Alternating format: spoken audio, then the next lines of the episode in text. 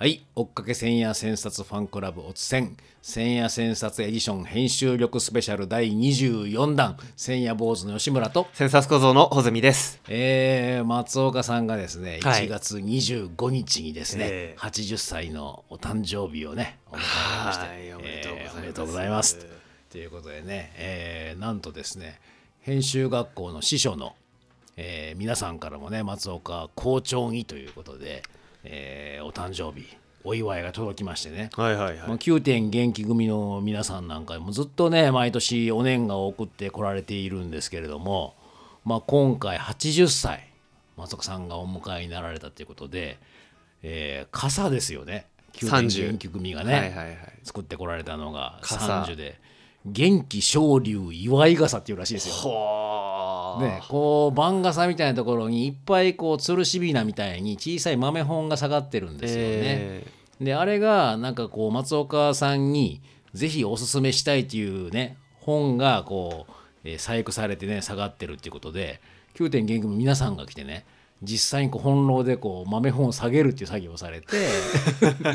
お渡しされたっていうことでね。松岡さんにでも本を勧めるなんてすごいですよね。いやなかなかねあの思い切った感じですけどね。でさらに9点元気マガジン「龍」っていうね。まあ、U に見立てて「龍」っていう。まず去年は「う」だったんですけど今年は「龍」っていうね、えーマガジンを、えー200ページのマガジンをね編集されてお渡しされたっていう形でねさらに松岡聖子の国語力を戻いた企画を作られたりとかまあ毎年ねやっぱりやってくれますよね。そうですね。いやいや、すごいですよ。で、まあ、さらにですね、あの、えー小島慎吾組長率いる真ん中組、名古屋の真ん中組ではですね、えー今度はなんか杖ですか？これはなんか、あの、編集路のためというか、編路杖というか、まあ、そういうようなもんね、村立てをしてもらいたいという思いも込められてるので、のところに ISIS のね、鉄でこう、えーなんかね、かたどられたものが下がってるんですよね。はいはいそうそうね、お守りがいっぱい下がっているって感じでね。いや、なかなか皆さん凝ったお祝いをね、されてますけど、まあ、編集工学研究所、それからあの松岡聖合事務所、石津編集学校100件としてもということで、えー松岡さんにお祝いの80歳人相合い30っていうね、はい。えー冊子を、もう穂積君の渾身のデザインで、えー仕立ててくれましたけどね。今月これしかやってないんじゃないか。ほとんどほほとんど穂積君ずっともう寝ずにこれやってんじゃないかみたいなね。大変なもんでしたけどこれも全部こう和紙にね印刷されていてへ松岡さんの80歳0歳からですね今の80歳までそれぞれ1人編集学校や編集工学研究所や松岡事務所100件の面々が1人1年担当して、でそれからまあその祭人ですからライプニッツだとか一休だとか良寛だとか、まあ、法然だとか三浦梅園とか、まあビトゲンシュテンとかさまざまな人にあやかって、そして松岡さんのその年に起こったやられたことと重ね合わせて、お祝いのメッセージを書くというね、なかなかこうあの難しいお題を皆さんにやっていただいて、えでそして左側にそのメッセージが入り右側には松岡さんがやられていたような、えーその年に起こったことが書かれていて、うん、U を立ち上げるとかね。そうそうそう。うん。でそして傘のところには穂積君がですねあしらったですねその祭人の写真がバシンと載りでこれが相合い傘見立てになってるんですよね。II フォーマット。相合いフォーマットなんですよね。でこれがこう見開きで1年1年1年と1年つまり2年が見開きになってるんですよね。II になってるんです。相合いなそこも相合いになっていて、えでまたあの穂積君がですねうまい具合にですねそのそのさ選ばれた祭人の写真がですねそのポーズが似るようにちゃんとレイアウトされてるっていうねそこの凝り具合もまたすごいんですけどね。でそしてこう右側のこう、えーこうショルダーの方にはですね松岡さんがその年に言われた言葉もしくはその年にちなんだような言葉が引用として短く入ってるっていうね、え。いやなかなか凝った仕立てですよね。いやー相当なマンパワーもかかってます。ねえこれがあの売れないことが残念なぐらいで。まあちょっとどっかで皆さんにもねあの本論に来ていただけるとね見ていただけるのかなと思うんで、ええ。ぜひね一度ご覧になっていただきたいなと思うんですけども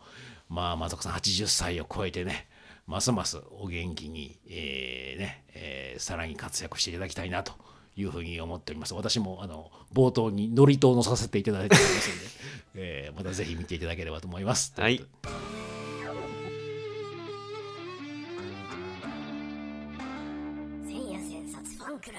はい、えー今回はですね1081夜山下和一郎さんのイメージ連想の文化史、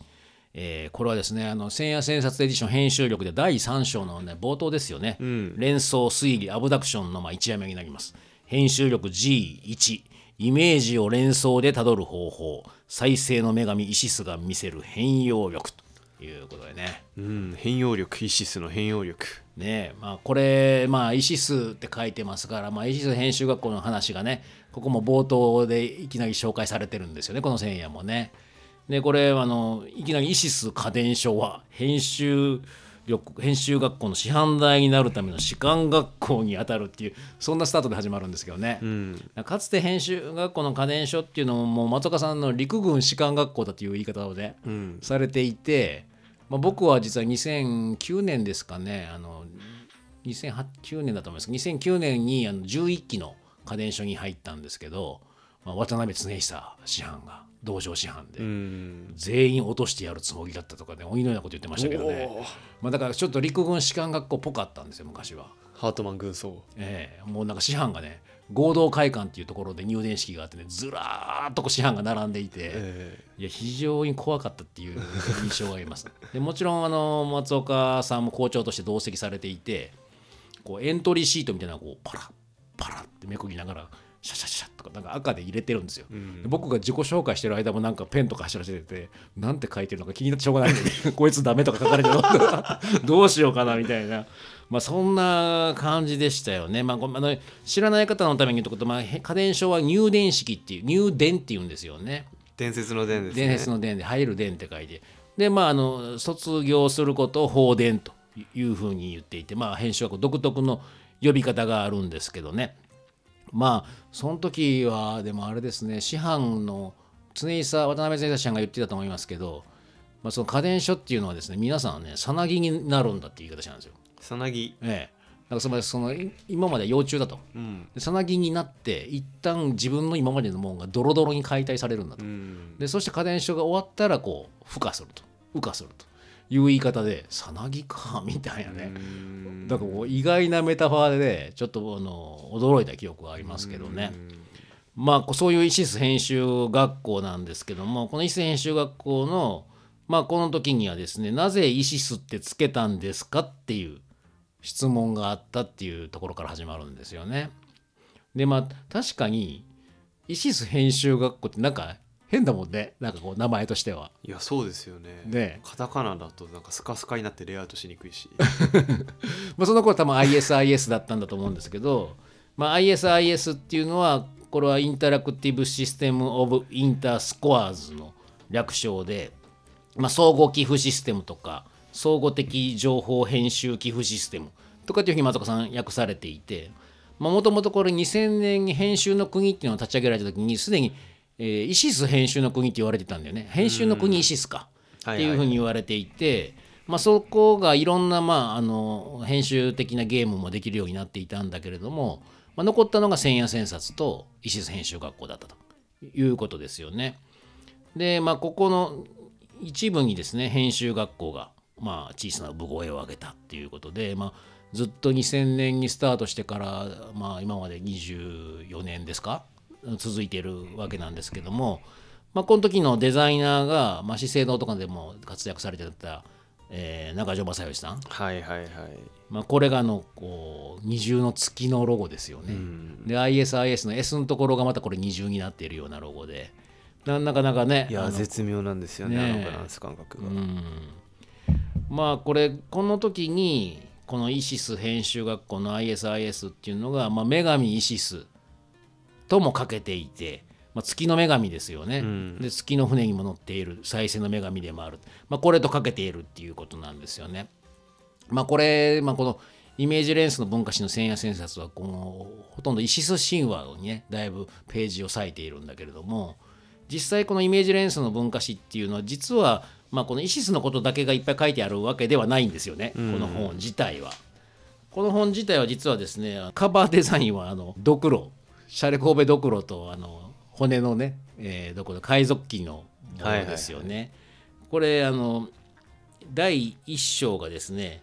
ドクロ印は陽気なペニスっていうあのそういうタイトルで、うん。で第2章がキリストとは油を注がれたものの意味第3章がライオンの口から水が流れ出るのはなぜってこうなってるんですけど、まあ、第1章のこの実はこの海賊の18世紀の海賊船の旗印だって言われてますけど皆さんよくね見る海賊のアニメとかそうですね。そういうのはよく見るね。ワンピースとかでも。出るよね。キャプテンハーロックとかああいうのでも見るんだけどあれがあのジョリー・ロジャーって言われてるっていうことで陽気なロジャーさんっていう。う、ん。なんか何なのそれはっていうのがこういろいろねこのイメージ連想の歴史がこう解読されてるんですよね。うん、であのまあこれちょっと軽く言うと実はこのあの骨っていうのがなんかこう、まあ、ペニスと同じだっていうわけよね。これももうん。ももの。大腿骨と。そうそう。大腿骨。ももが弾痕を象徴していてでま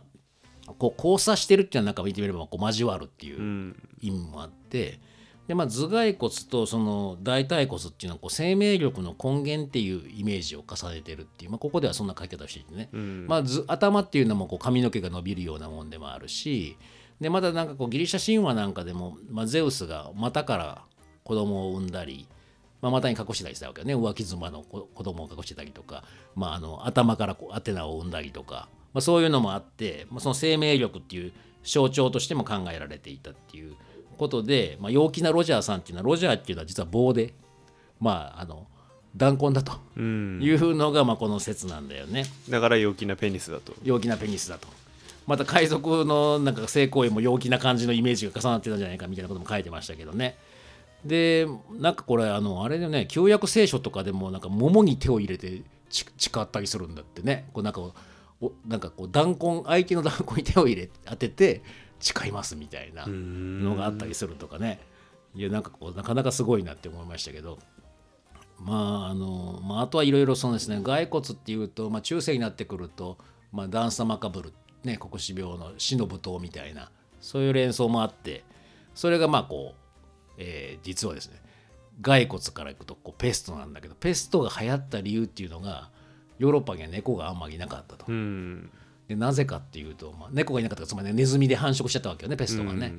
で猫がいなかった理由はエジプトで猫が尊ばれたからだっていうんだよねあれ。ほうつまりエジプトでは猫が神になってたりするじゃない？象とかでも猫の。なのでエジプトのその多神教的なもんとかを非常に嫌ってまあ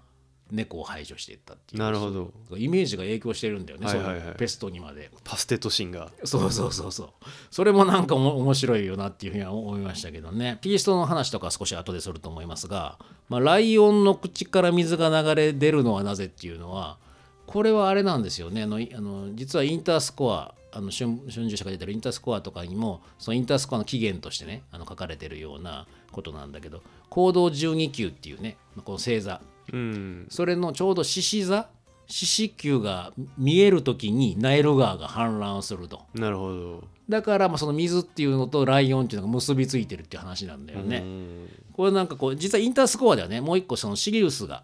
現れた時に、まあ、日の出の頃に直前に現れるとナイルがナイル川が氾濫するっていう、まあ、それが暦の起源になっててスコアがインタースコアされてるっていうのの例でね挙げられてるんだけども、まあ、そこからシリウス暦っていうのもねん。できてくるわけで、まあ、そういったことがねこの本ではね、あのー次々と紹介してくれています。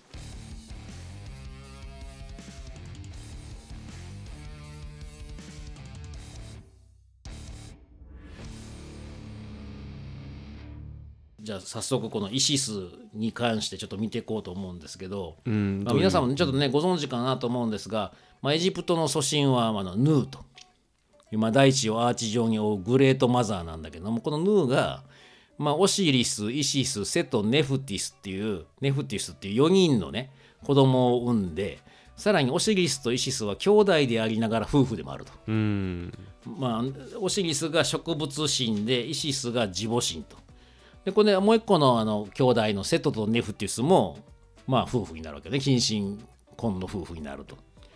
まあ、これがあのオシリスはですね植物神だから地上の王になり牧畜農耕技術、まあ、それを統括して、まあ、治水王ですね。ナイルの治水王にもなってる。まあ、これなんかこう古代のね王っていうのはあの治治水の王になることが、まあ、多い。中国なんかでもあれですよね。あのウがはいはいウホの。ウホのウがね。治水を治めたっていうことで、まあ、よく伝説にもなってるわけだけども、まあ、それぐらい古代では治水っていうのは非常に重要だったってことですよね。でまあこのオシリスのことをまあ瀬戸がですねまあ妬んだっていうことで祭りの席上でなんか豪華な棺を持ち出してここにぴったり入れるものには棺を進呈しますと言って言ったらこのオシリスがこう入っちゃって。うん。であの蓋を閉じてか鍵を下ろしてナイル側に投げ込んじゃったっていう。はめられたわけですはめられたわけですよね。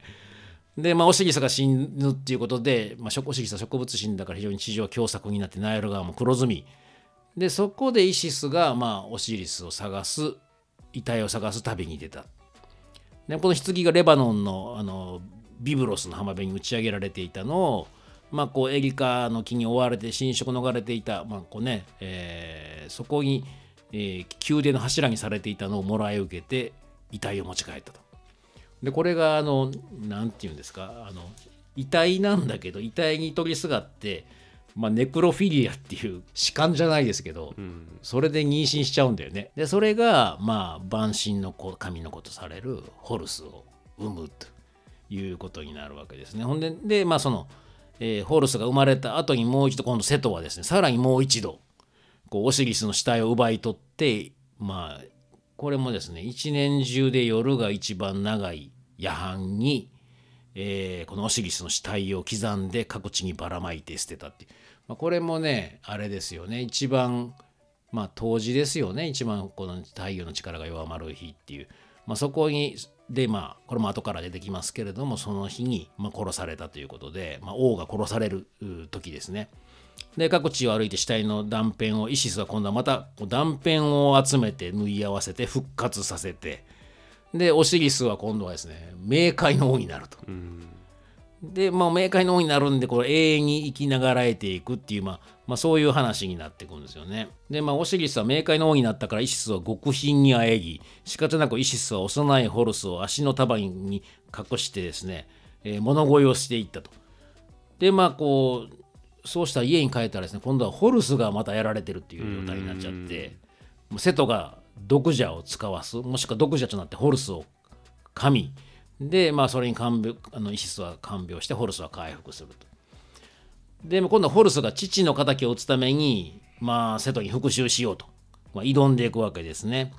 でまあこのホルスはですねでもそれでも両目を瀬戸に抜き取られたりとか、まあ、非常に戦闘が長く続いていくんだけれども、まあ、結局その法廷にそれが持ち持つれ持ち込まれて瀬戸とホルスのいずれが大いにつくかの判決を待つようになったと。まあ、この冥界のオシリスに最終的に判定が委ねられてホルスが王位を継承すると。なイシスはその後月の船に乗りいつも再生を誓う神として君臨していくようになる。まあ、ホルスの両目はその後初期神であるトートが管理していたっていう、まあ、このこういうねいろいろアレゴリカルなね、えー伝説が残っていくわけよね。この目っていうのもねこうあの睾丸と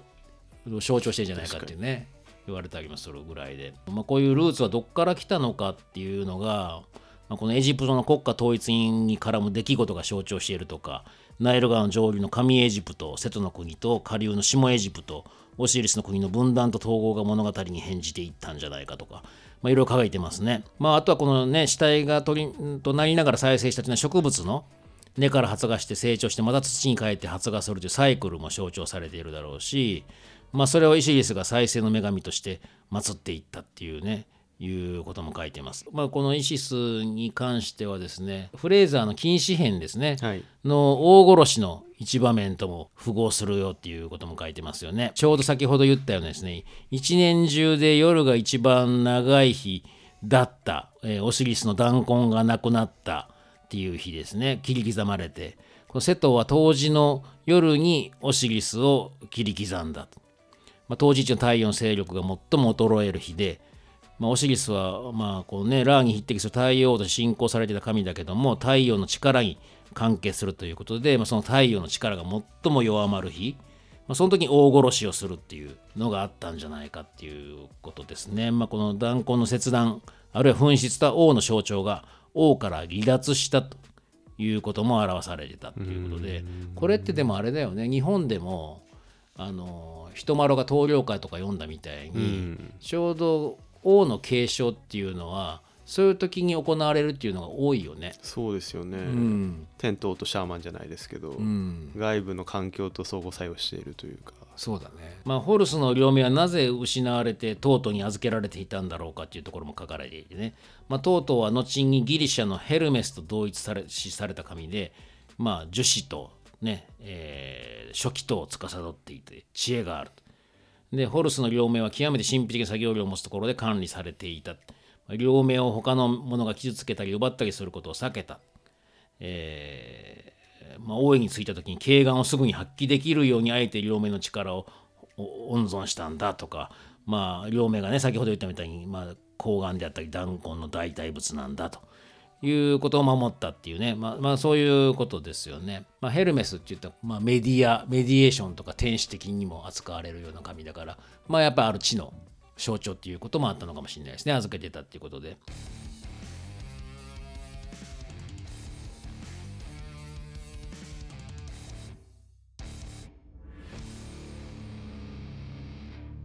まあこのでもこのイシスっていうのはまああれですよね他もいろいろこう西洋では手を変え品を変え語り継がれてきてるようなもんではあるよねこれ。例えばこのリラダンなんかもあのイシスっていうね作品書いて、はいはい19世紀のイタリア女性をイシスとしてあのあの描写したっていうのも千夜千冊のもね未来のイブでも、まあ、未来のイブの元になったんじゃないかっていう紹紹介されておるよねこれもね。うんそれからあのモモーツァルトのの、まあ、敵なんかもあのオシリスとイシスの物語が母系だったんじゃないかとも言われてるし、まあ、僕の大好きな漫画家の山岸涼子さんなんかもイシス描いてたりとかね。あそうですねうんやっぱイシスってなんかこういなんかこう刺激するんだね想像力をね。うんうんバーバラ・ウォーカーのし神話伝承辞典っていうのがありますけど、まあ、ここではイシスはですね、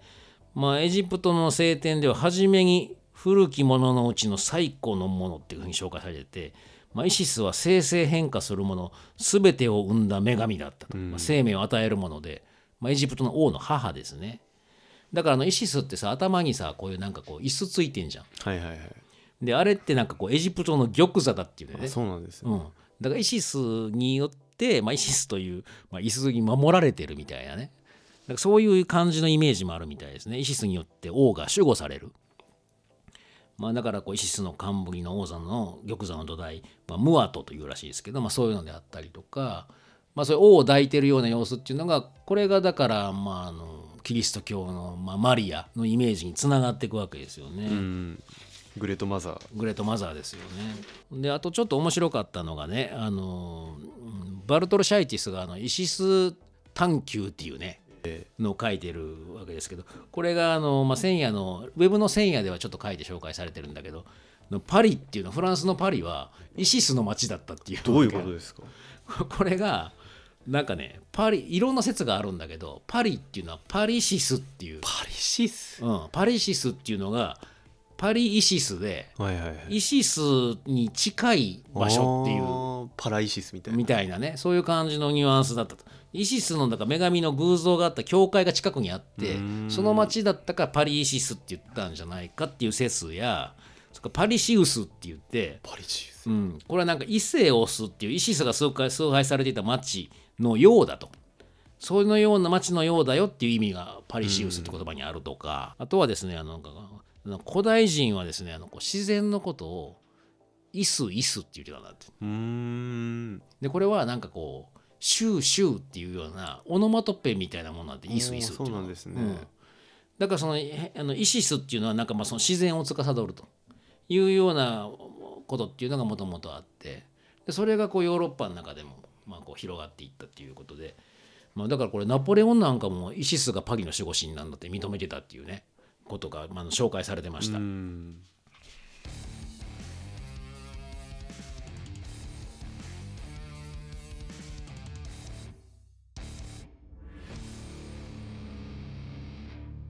まあ、これがですね、まあ、こうまさにこのイメージ連鎖と触発編集っ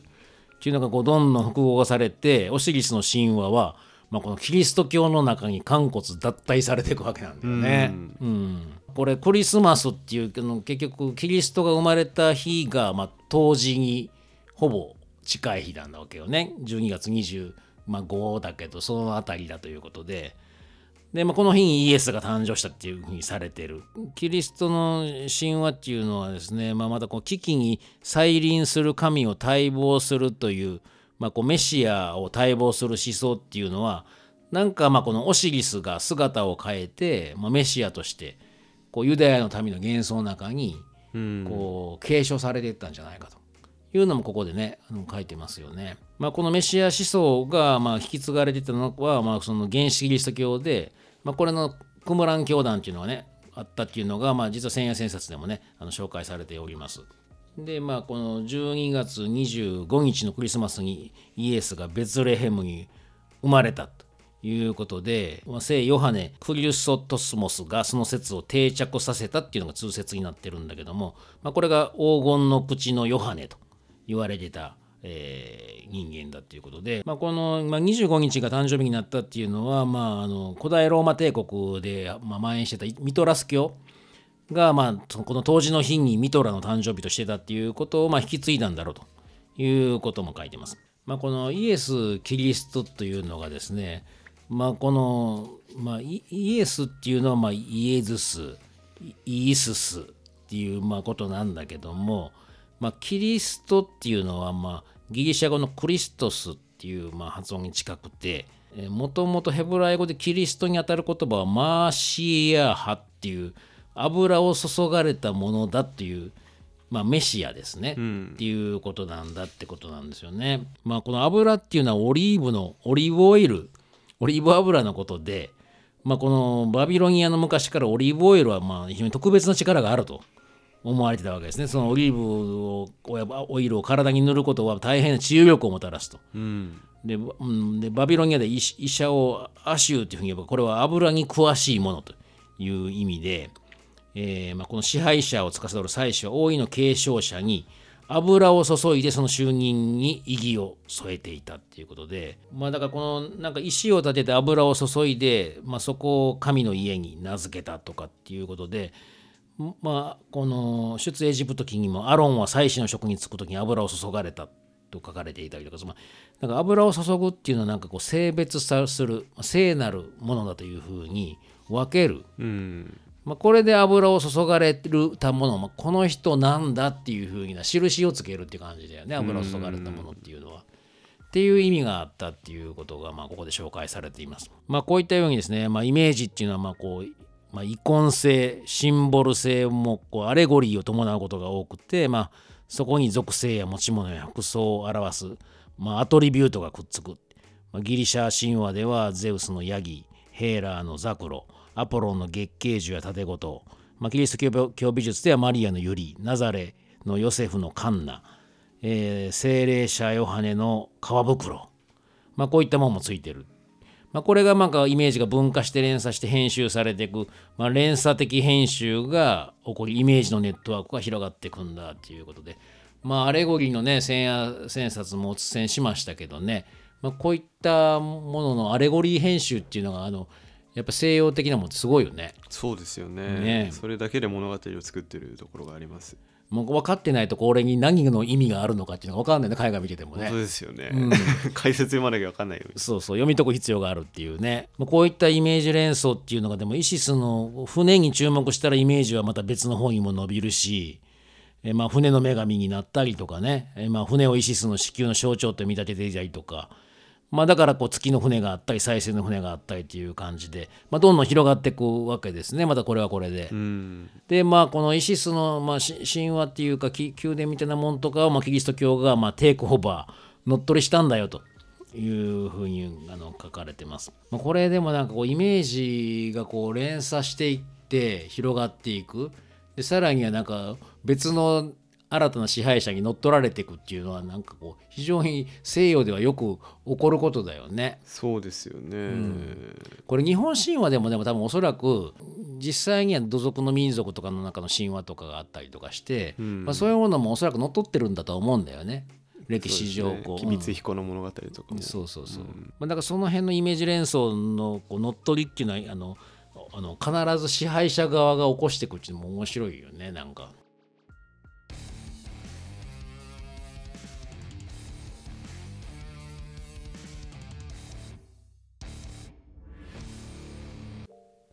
でもこれイメージっていうのがどういうふうにこう連鎖していくのかっていう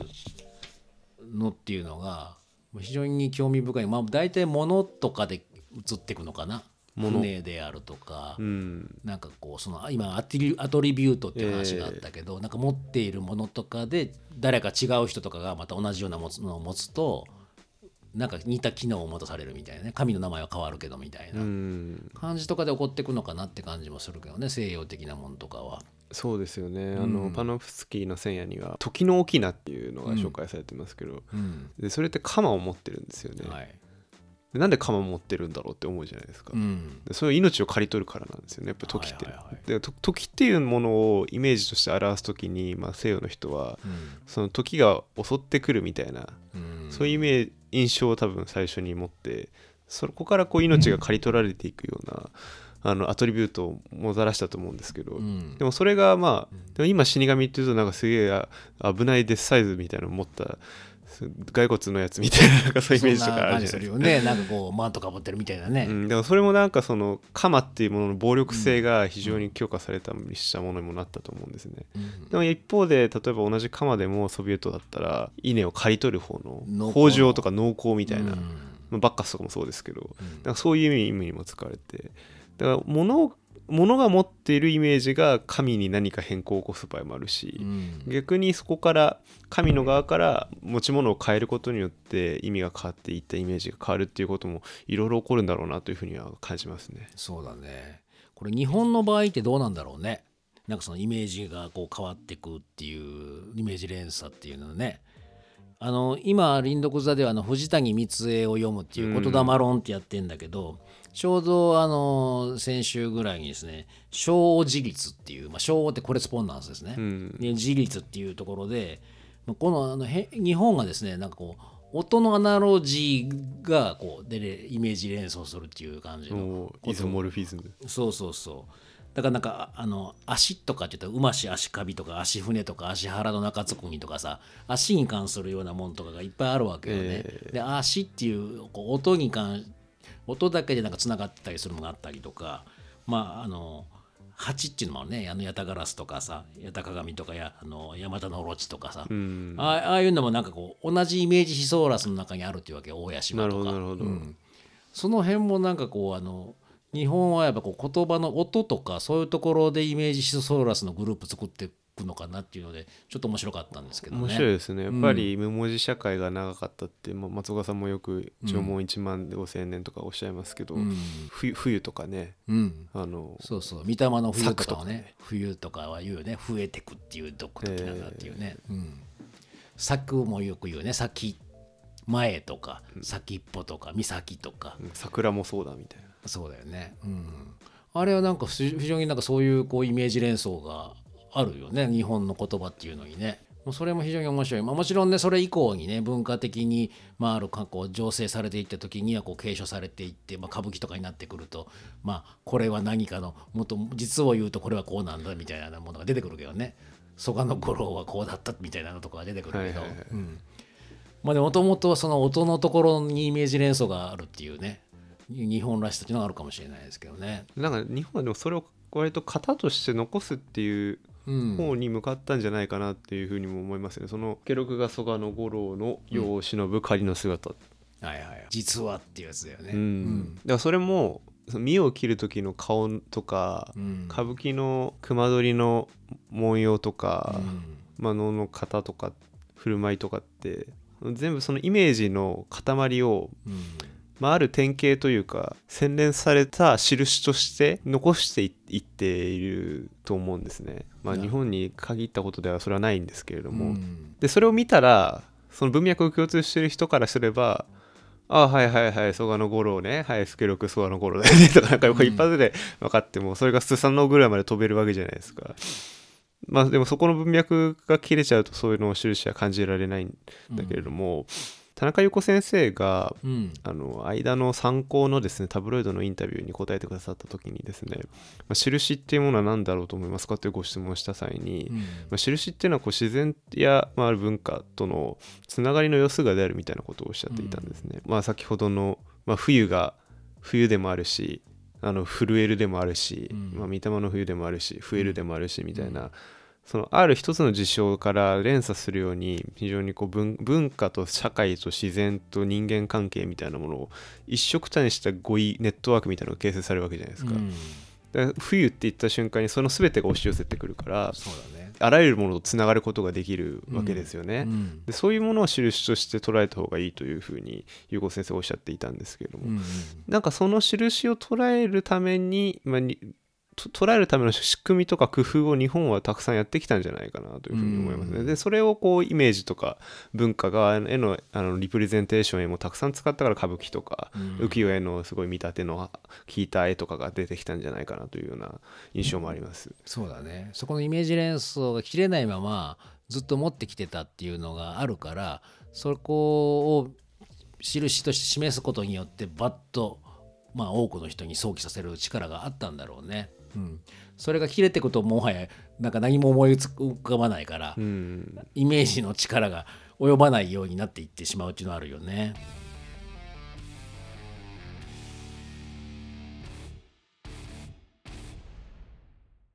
まあ僕は編集思想の真骨頂はアナロジーにあると確信しているのがそもそもイメージの本体もまたアナロジーの連鎖の途中を切断したものなのであると。えーむしろ神の名前やキャラクターや場面そのものが全て一つながりのイメージの劇場の飛沫だったと見た方がいいというふうにあのここ千夜でも書いてくれてますね。うんまあ、その多くに物語の方と編集の方が潜んでいると見なした方がいいということで、まあ、物語マザーでもあるけれどもこの物語の方で編集の方っていうのがあるからまあなんか継承されていくのにやっぱりこう物語の方っていうのが非常にやっぱり重要だったんだろうね。うん。やっぱこう記憶に残していって定着していって、えーそれが伝播されていく。ためにやっぱ物語の方が必要だと、まあ、このイメージ連想っていうのもそのなんかこうこうだからこうでこうだからこうだっていうつながりみたいなものがまあイメージの連鎖っていうのが物語的に収まってる。じゃないとこう記憶として定着もしないしさらに伝わってもいかないっていうことなんだと思うんだけどね。うん、いやそうですね、うん、日本という方法だったか忘れちゃったんですけどはい。松岡さんがその日本の神の名前について研究されてるところがあってうん。例えば竹三日中の神とか、はいはい。まあ、先ほど馬氏足利とかもおっしゃいましたけれど、うん。漢字だけでこいつがどういう神っぽいかはなんとなく想像ができるような感じになってるっていうまあそうだね。うんうん。そのある意味でこのらしさの捉え方といいますかその特徴付けの方法っていううん。ものと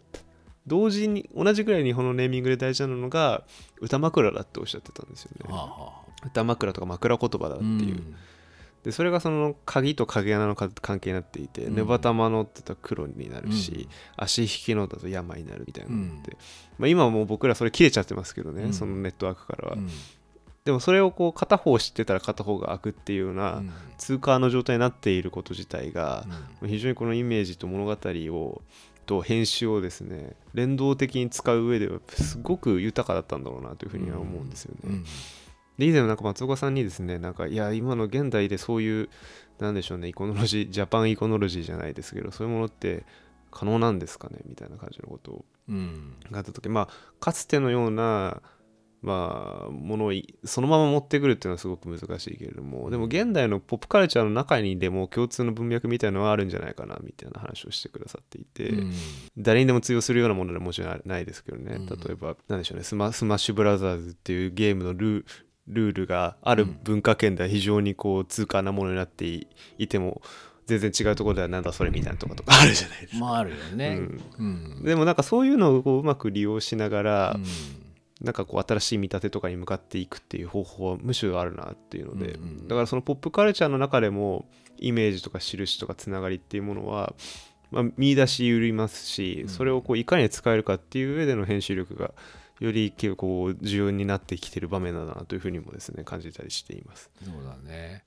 まあ何かしらそのこうもう一度イメージ連鎖っていうものっていうのがやっぱりそこがこう共有されてる状態だとなんか一つのまあ今でもさっき言ったような春でも先でも冬でもなんか一言言ったりとかなんか一つ印を作ることによって大量のイメージをそこに引き連れてこれるっていうね。そこがすごいよね。実際この本当にイメージ連鎖してるものとかが共有できてる状態だと。でもそれがこういろんな人の間で切れちゃってると持ってきても伝わんなかったみたいになっちゃうっていうね、うん。もうもどかしさがある、まあ、これをなんかこう僕たちも、まあ、こう編集をすることによってなんか伝えていったりとか共有できるような状態とかにしていきたいっていう感じがしますけどね。そうですよね、うんまあ、あの今日はじゃあこれぐらいで、えーお伝え終わりたいと思います。ありがとうございました。ありがとうございました